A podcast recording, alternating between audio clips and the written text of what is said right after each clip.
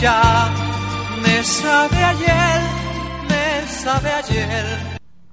Buenos días, buenas tardes o buenas noches. A la hora en la que usted se encuentre escuchando este podcast, querido amigo, acomódese y prepárese para escuchar. Este podcast es patrocinado por nadie. Nadie se ha interesado en patrocinar. Pero bueno, bienvenidos. Este es el podcast de Carlos Morales. Simón, ese mero maromero. Y ahorita que nadie te joda. Lo que tanto esperabas. Así está la casaca.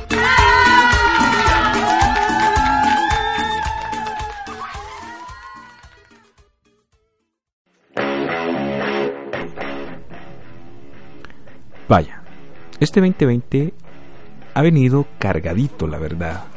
Pues ha venido cargadito de varias cosas que en tan solo 25 días han sido jodidamente épicas.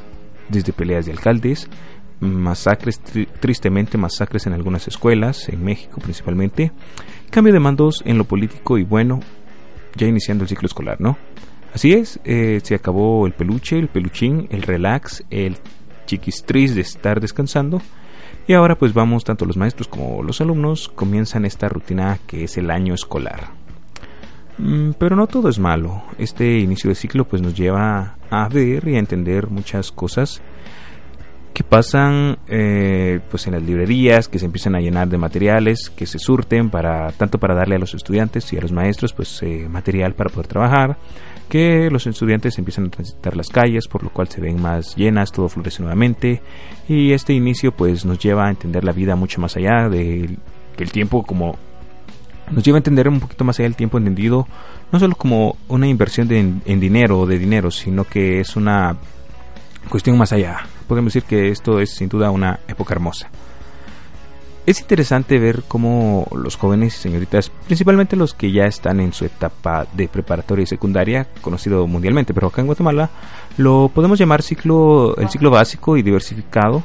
Eh, se ven cierta competencia social por ser reconocido, ¿no? Los jovencitos son los que principalmente se ven en esta competencia por ser reconocidos o ser el punto de atención. Ah, claro, no falta el típico que lleva su estreno de Navidad a su primer día de clases. Esto es, es así, ¿verdad? Yo, yo recuerdo que también yo y algunos compañeros siempre llegábamos el primer día de clases a presumir nuestros estrenos de Navidad de Año Nuevo.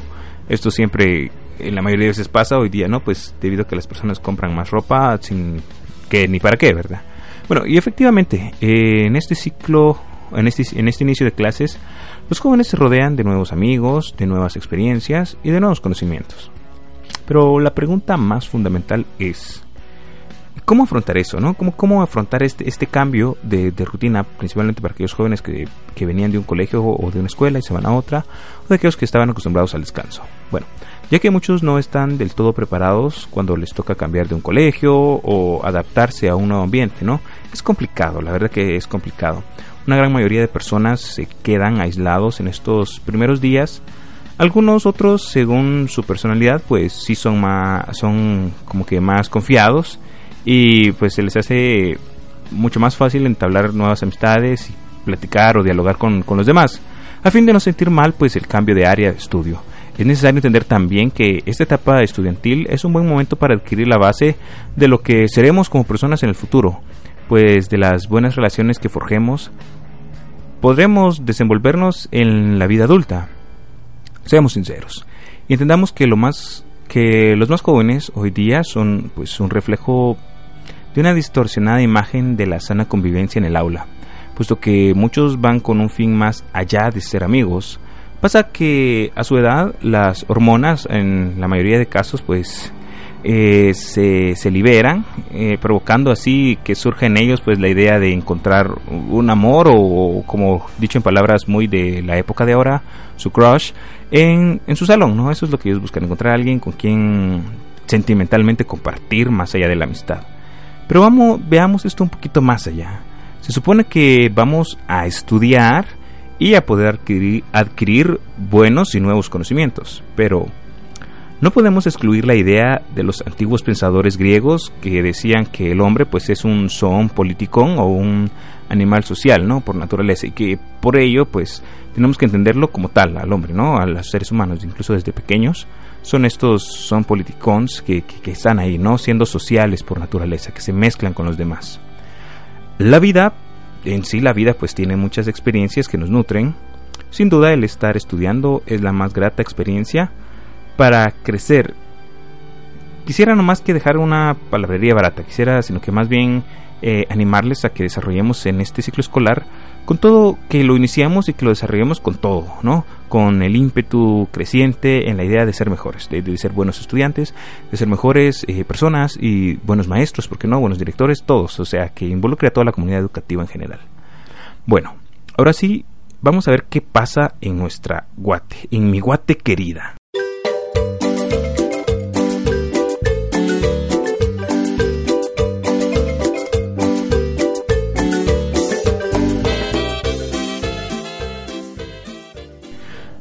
Bueno, pues qué les digo, ¿no? Primero tenemos uh, un cambio, tenemos en lo político, ya tenemos nuevo presidente. Así es, el señor pues Alejandro Yamatei está ya en el legítimo poder presidencial. Eh, se presume, ¿no? Que, que realizará grandes cambios para el país. Bueno, eso presumen los adeptos que, que lo llevaron al poder, ¿no? porque hay que entender que él ganó, o sea, él llegó al poder eh, no porque fuera la mejor opción para el país, que claro está, no, no era la mejor opción para el país. Lo que pasa es que muchas personas no querían que ganara Sandra Torres, la Sandrita, como cariñosamente le decimos algunos, ¿no? Por ello, eh, es que tenemos a este señor en la, en la silla presidencial, ¿no? Al señor Yamatei. Hay que entender que nuestro país tiene un marco político social muy flagelado por tantos actos de corrupción y, bueno, todas estas situaciones que han soslayado nuestra fe y han resquebrajado el deseo de ver una Guatemala mejor. Eh, esto, claro, es una muestra de lo que pasa en nuestro circo político. Antes que nada, entendemos la salida del presidente Morales como uno de los más mediocres hombres al frente del país. En toda la historia de Guatemala hay que tenerlo muy en claro, ¿no? Lo que me resulta extraño es que cómo permitimos que pasaran los cuatro años de su gobierno y no actuamos como deberíamos de haberlo hecho, ¿no? Creo que todo este acarreo mediático y político solo han sido o fueron estrategias temporales desde la salida del, presidente Otto Pérez Molina y que todo esto pues lleva en un transcurrir del juego político en el cual nos quieren pues implementar algunas cuestiones, ¿no? Quisiera analizar un poco antes de que entremos a más de lleno a estos temas, pues quisiera que, que ustedes escuchen un poquito mi análisis respecto al discurso de toma de posesión del señor Yamatei y recoger algunas ideas que yo en lo particular entiendo o, de lo que yo siento, ¿no? Que, que puedo opinar respecto a esto entonces voy a colocar, irles colocando fragmentos del discurso del, señor eh, presidente y, bueno, compartirles un poquito mi opinión, ¿no? Antes de dirigirme a todos ustedes, permítanme que hable a los verdaderos protagonistas del día de hoy. Ellos, los que no están aquí, los que no están en esta gran sala, pero que hoy los tengo más presentes que nunca. Gracias al pueblo de Guatemala. Gracias al pueblo de Guatemala por todo. En este día en especial, yo los invito a que hagamos de este momento algo único. Aprovecho para hacerles una invitación. ¿Y si nos juntamos? ¿Y si dejamos de pelearnos, de enfrentarnos y de polarizarnos de una vez por todas? Primero, bueno, encuentro en su idea de crear unidad en los sectores políticos y sociales del país un fuerte deseo humanitario de igualdad. Pero siendo sinceros, eh, esto se queda en, idealismo. Estos son realmente, esto es realmente una utopía. De sabemos que muchos hombres y mujeres tienen en su corazón la espina de la no colaboración con los demás. Y si dejamos que nuestro amor por Guatemala sea quien dirija nuestras decisiones, y si en vez de mirar atrás vemos hacia adelante, y si juntos definimos el camino que de una vez por todas nos lleve a la construcción de una Guatemala. Aparte que como sospecho, eh, algún acarreo mediático o algún complot político interno se puede manejar, ¿no? No hay que descartar estas ideas eh, conspiranoicas eh, que pueden sonar absurdas, ¿no? Ya que todo en este país es cuestionable, la verdad que sí podemos llegar a cuestionar acciones u omisiones de nuestros eh, jefes ediles o políticos. en esta opinión, en este primer punto de lo que inicia su discurso, pues claramente quiere inyectar una idea nacionalista, eh, pues para lograr un desarrollo de todos, que, que insisto, no está mal. Las ideas grandes hoy día se han quedado en eso, en ideas, en sueños sin cumplir. Eh, la cruel realidad en la que vivimos pues se ha devorado los sueños y las ideas de un mañana mejor. Tristemente eh, se ha quedado un poco burda esta, esta idea ¿no? de, de, los hombres ideal, idealistas que quieren al país mejor. ¿no? Resulta peculiar cuando dice caminemos juntos, dice quien con muletas anda, ¿no? O sea, es, un, es un comentario un poco, un poco burdo, disculpen ustedes la, la, expresión tan pobre. Como ustedes bien saben, este podcast pues no, no es de gran riqueza cultural ni mucho menos intelectual, ¿no? Este solo es una opinión de un, de un muchacho más. Y si juntos caminamos sin distingos ni discriminaciones de ninguna clase hacia un futuro mejor, y si nos vemos como guatemaltecos primero, antes que pertenecer a cualquier grupo, y si nos unimos, hoy Guatemala exige eso. Bajo este azul y blanco de nuestra bandera, forjemos el destino que estamos obligados a llevar a las futuras generaciones. Un país en paz, en progreso y desarrollo, con justicia igual para todos, sin corrupción con honestidad. Caminemos juntos, fuerzas vivas de todos los sectores y de cualquier parte del país. Caminemos juntos los diferentes conglomerados sociales, religiosos, políticos o de cualquier índole. Caminemos juntos más allá de banderas partidarias e ideológicas. Caminemos juntos sin egoísmos sectoriales o de grupo, por lo que más quieran. Caminemos juntos por nuestra querida Guatemala.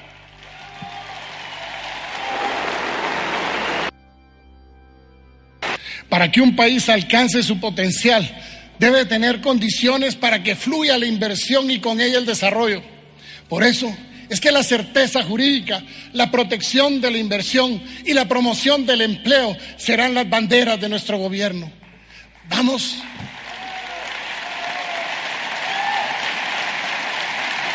Vamos a establecer las condiciones para que nos convirtamos en el centro logístico ubicado en el corazón de las Américas.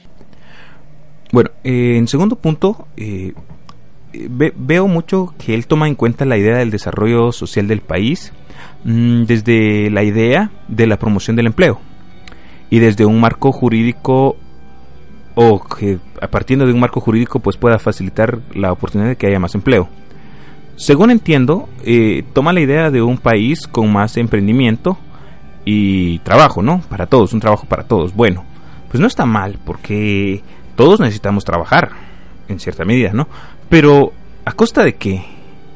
Bueno, quizás es un disfraz para, con más empleo, generar más impuestos, para tener a su dominio alguna... Generando más impuestos, generan más dinero para ellos que puedan robar o puedan desviar o qué sé yo. O puede ser que para tener a su dominio alguna empresa que contrate trabajadores solo para explotarlos o para quizás simplemente ilusionarlos con la idea de un desarrollo social, ¿no? Ofrecerles un empleo la cual a futuro pues solo va a venir a, machacar más las esperanzas de, desarrollo, ¿no? De mejorar, que, crean que pueden optar a un mejor trabajo, pero en verdad se tienen que quedar con la mediocridad en la que están Pero no hay desarrollo sin paz y no hay paz sin seguridad.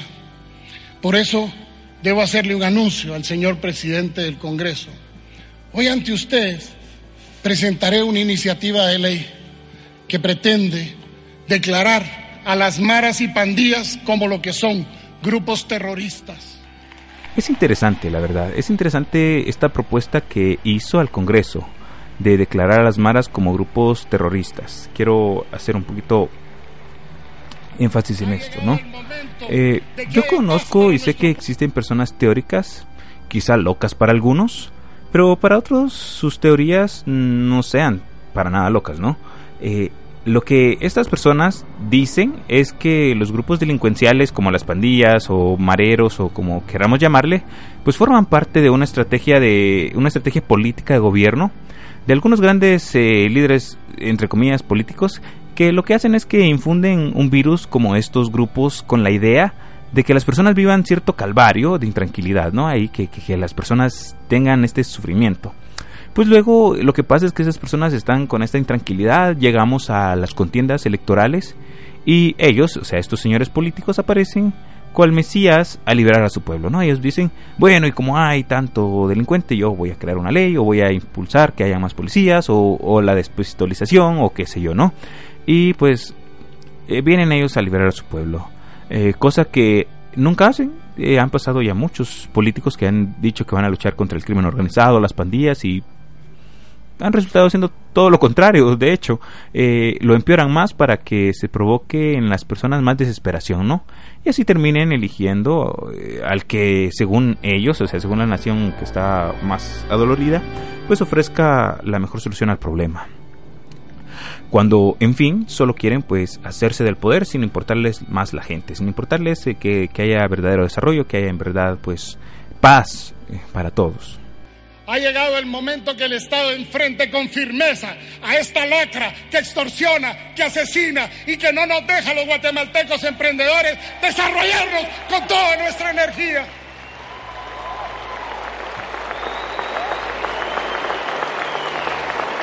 Ha llegado el momento que no se identifique más a Guatemala como un país violento.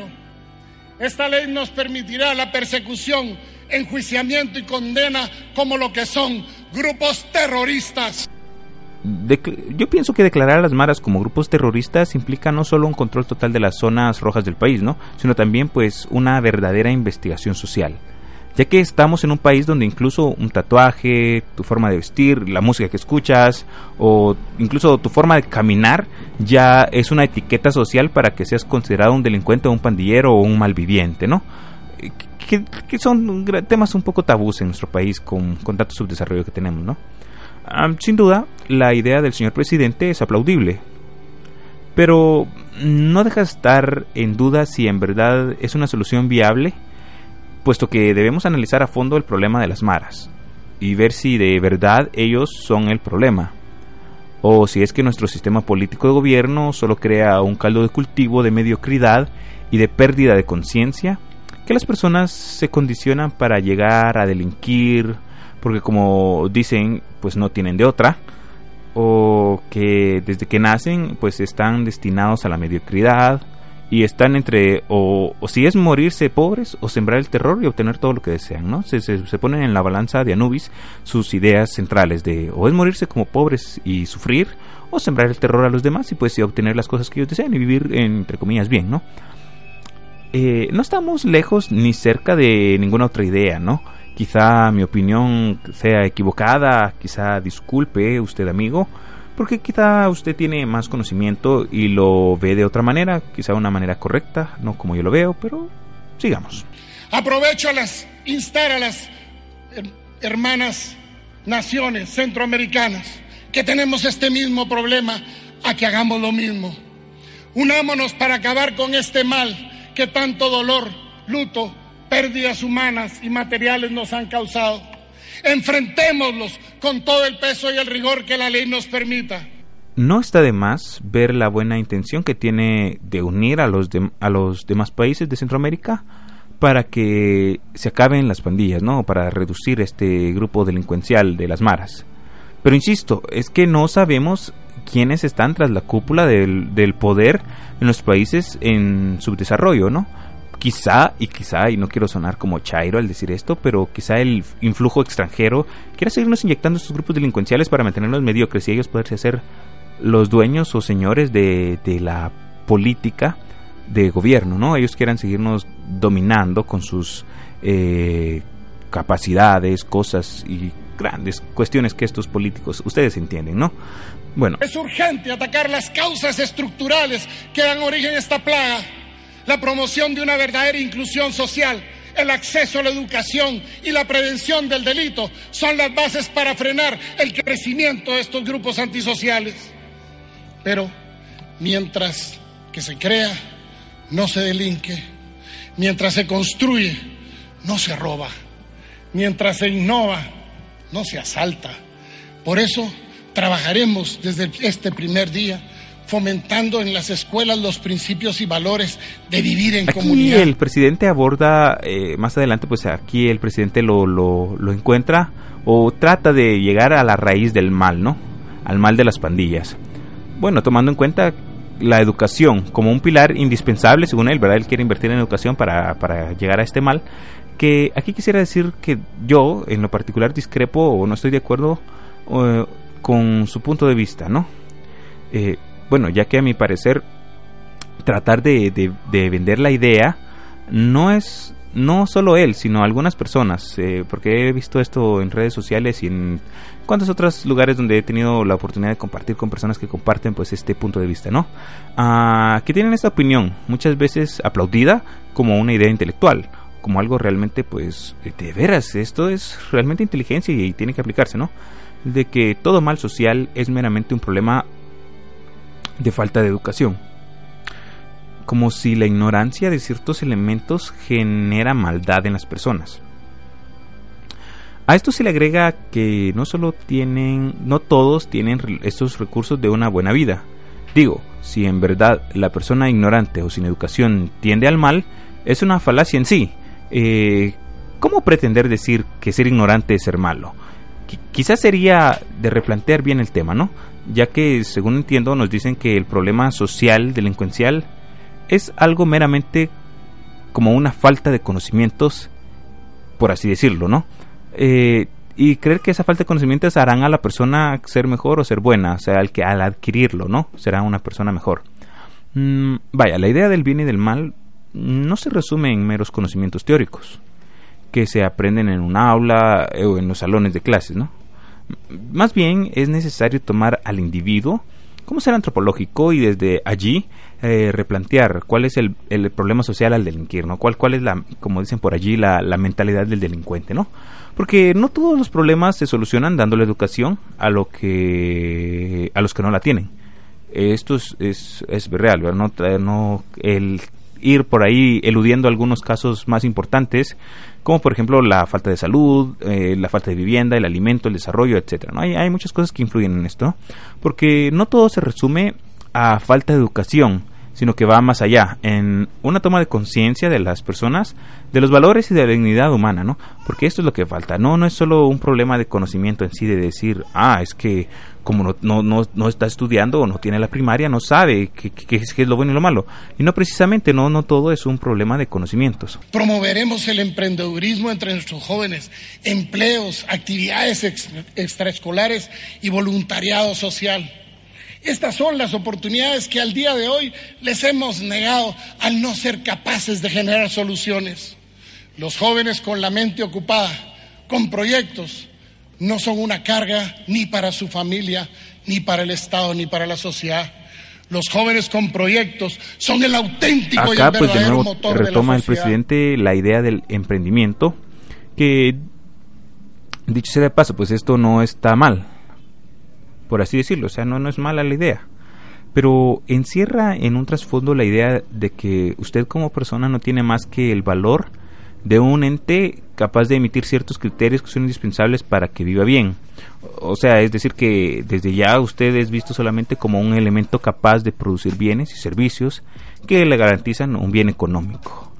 Esto a su vez eh, pretendiendo dejar en la mente que felicidad es laborar y aportar.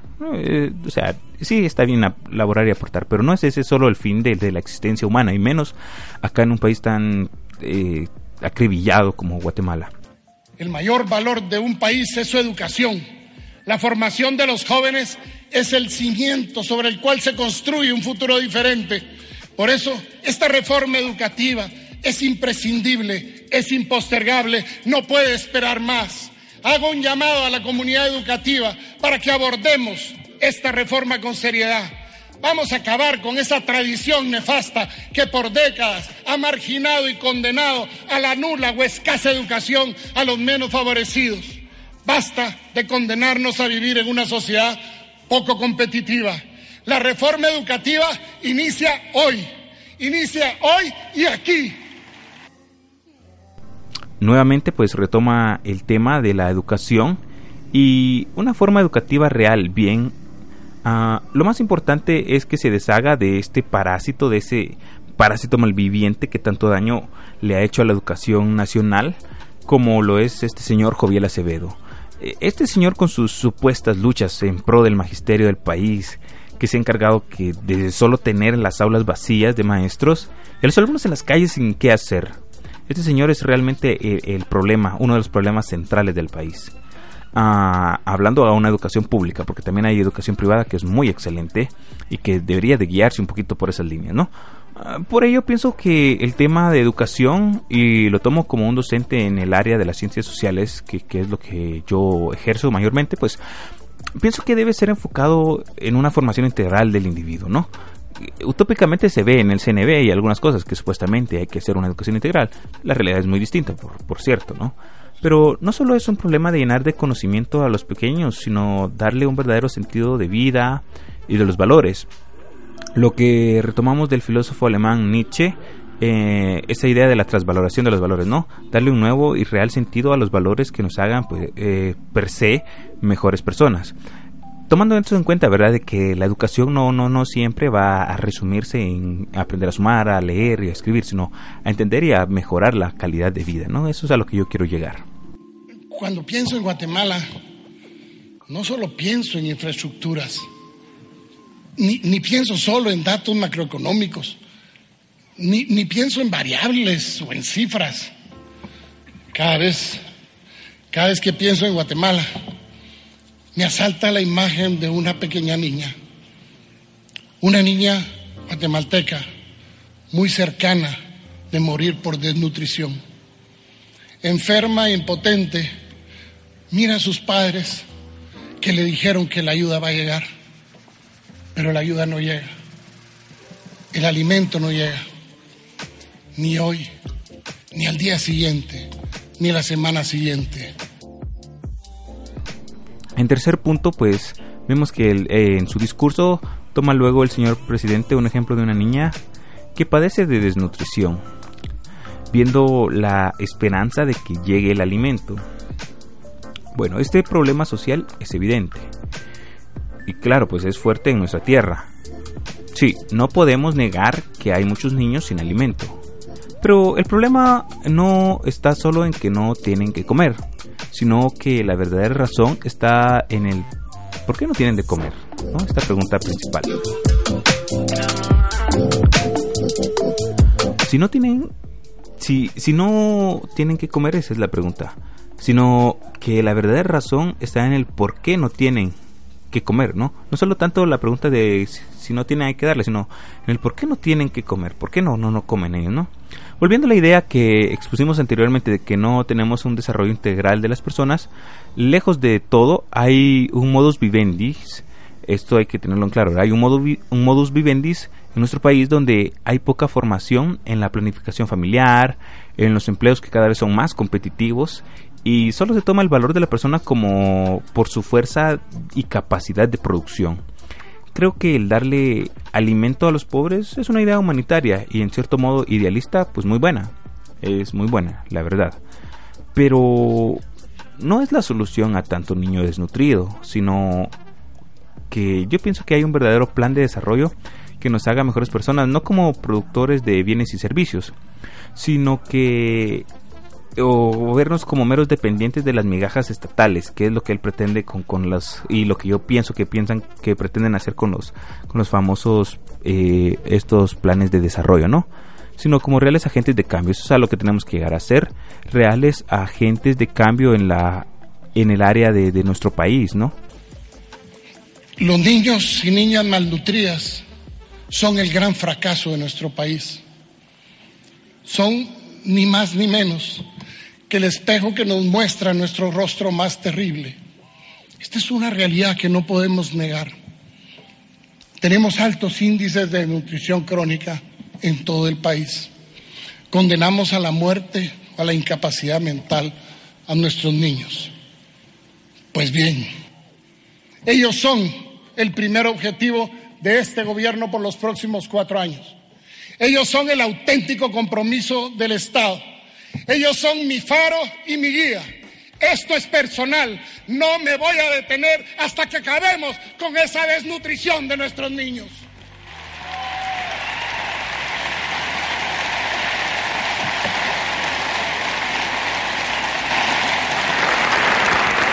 Este compromiso nos hizo reunirnos con la comunidad internacional, con las agencias de países cooperantes, con instituciones financieras internacionales, con el sector privado organizado, con distintos grupos sociales, con quienes preparamos hoy lo que vi que muchos portan con orgullo en el pecho, un símbolo de lo que será la Cruzada Nacional por la Nutrición.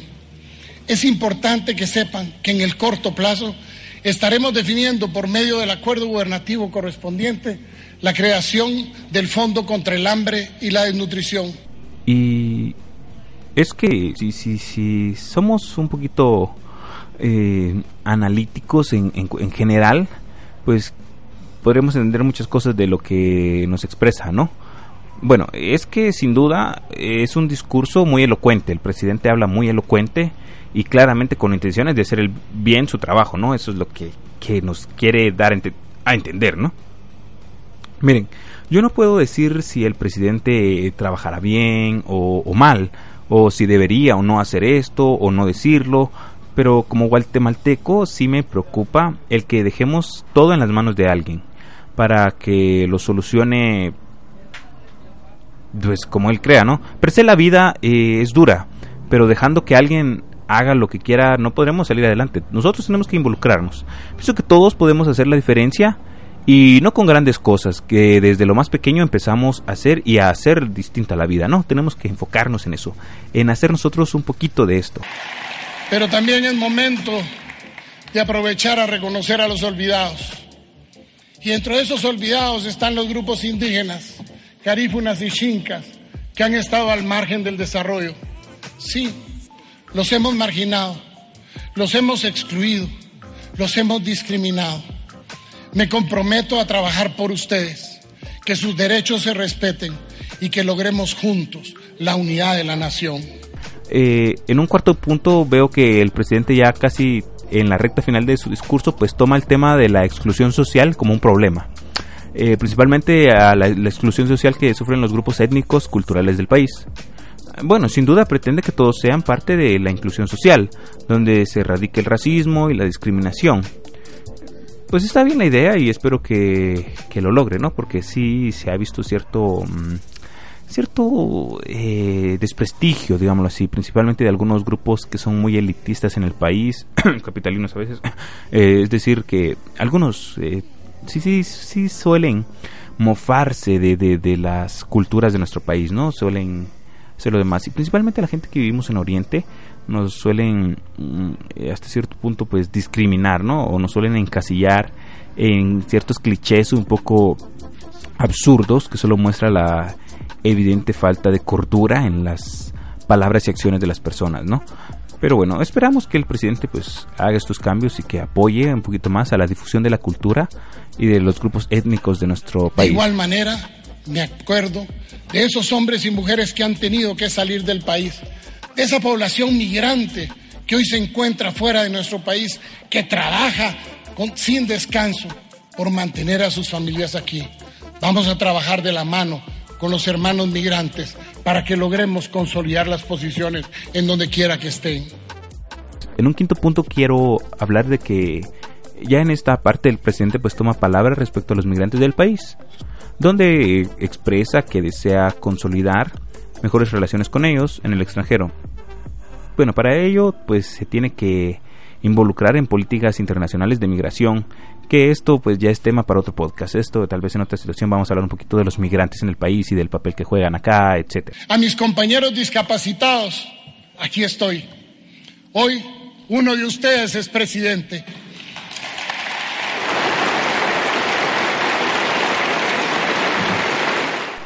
en último habla ya de, que él es un discapacitado, un discapacitado que ya está al frente del país, eh, que en son de apoyo, o sea, él esto lo dice en son de apoyo de las miles de personas que, que surgen o que sufren del, malestar de, tener una incapacidad, ¿no? Él dice que él es uno de ellos y que está al frente y que espera pues el apoyo de ellos y que todo el país pues va a ir mejorando. Eso es lo que en sí puedo yo comentar o decirles respecto a lo que nuestro señor presidente dijo en su discurso. Vamos a ver cómo desarrolla estos cuatro años y esperamos de que realmente lo logre, ¿no? Que logre hacer estos cambios que él pretende y no quiero darle el beneficio de la duda, solo esperar a ver qué pasa, ¿no? Eh, yo voy a seguir haciendo el cambio con mis pequeñas acciones y que usted esté hasta el momento pues disfrutando de este podcast. Bueno, eh, este es uno de tantos sucesos nacionales que han ocurrido en estos últimos días del mes de enero. Pero por otro lado quiero comentar sobre la tan mencionada y ya tan trillada pelea del año. Sí, la famosa pelea de box entre los jefes ediles de Ipala y Mixco, Mixco, no sé cómo se pronuncia realmente, desconozco la pronunciación correcta de la palabra Mixco, porque no vivo en la capital y a veces los capitalinos se burlan de nosotros porque no podemos hablar bien las palabras según ellos porque nos falta educación, mm, cosas trías. Pero la pelea entre el señor Neto Brand y Edwin Javier, eh, alias Tres Quiebres, eh, esta pelea muy particular. Miren, pues, eh, seré breve pues considero que este es un tema ya muy tocado y, pues que no queda mucho más que decir, eh, más que lo nefasto y bajo que está nuestro nivel político ante tal situación. Pues solo digo, eh, bueno, en cierta medida pues vamos a disfrutar de los memes y a recapacitar en la idea de a quienes queremos en el poder, porque de seguir así, este circo político pues no, no faltará poco para que los animales estén en el pleno dominio del poder. Y lo digo, lo digo, es evidente, ¿no? Esta pelea que es más un show mediático de la nefasta educación en, en jefes, eh, la, falta de conciencia realmente sobre cuál es el papel de un jefe dilo, o sea, un alcalde, y en fin, no, no, no, quiero tocar este tema muy a fondo, la verdad que solo me produce náusea y, y, no. La verdad que nuestro país en este cierto punto está mal. Si usted fue o vio la pelea, pues qué bien, que, que disfrutó entretenimiento banal, pero esperemos que no se quede en eso, entiende el trasfondo de que esos shows no se tendrían que dar en sí por, por parte de las autoridades, porque va más allá de lo que tendrían que hacer, ¿no? Son personas, se divierten, sí, pero mm, que lo hagan cuando ya no tengan un puesto político, ¿no? Porque sí deja mucha zozobra y evidente la evidente carencia de, de un nivel más óptimo de desarrollo para el país. Bueno, eh, sin más que agregar, suscríbanse y denle like a este podcast. Recuerden que con esto pues podremos crear más contenido. Eh, pues yo soy Carlos Morales y así está la casaca con este inicio de año 2020. Salud y saludos. Hasta la próxima.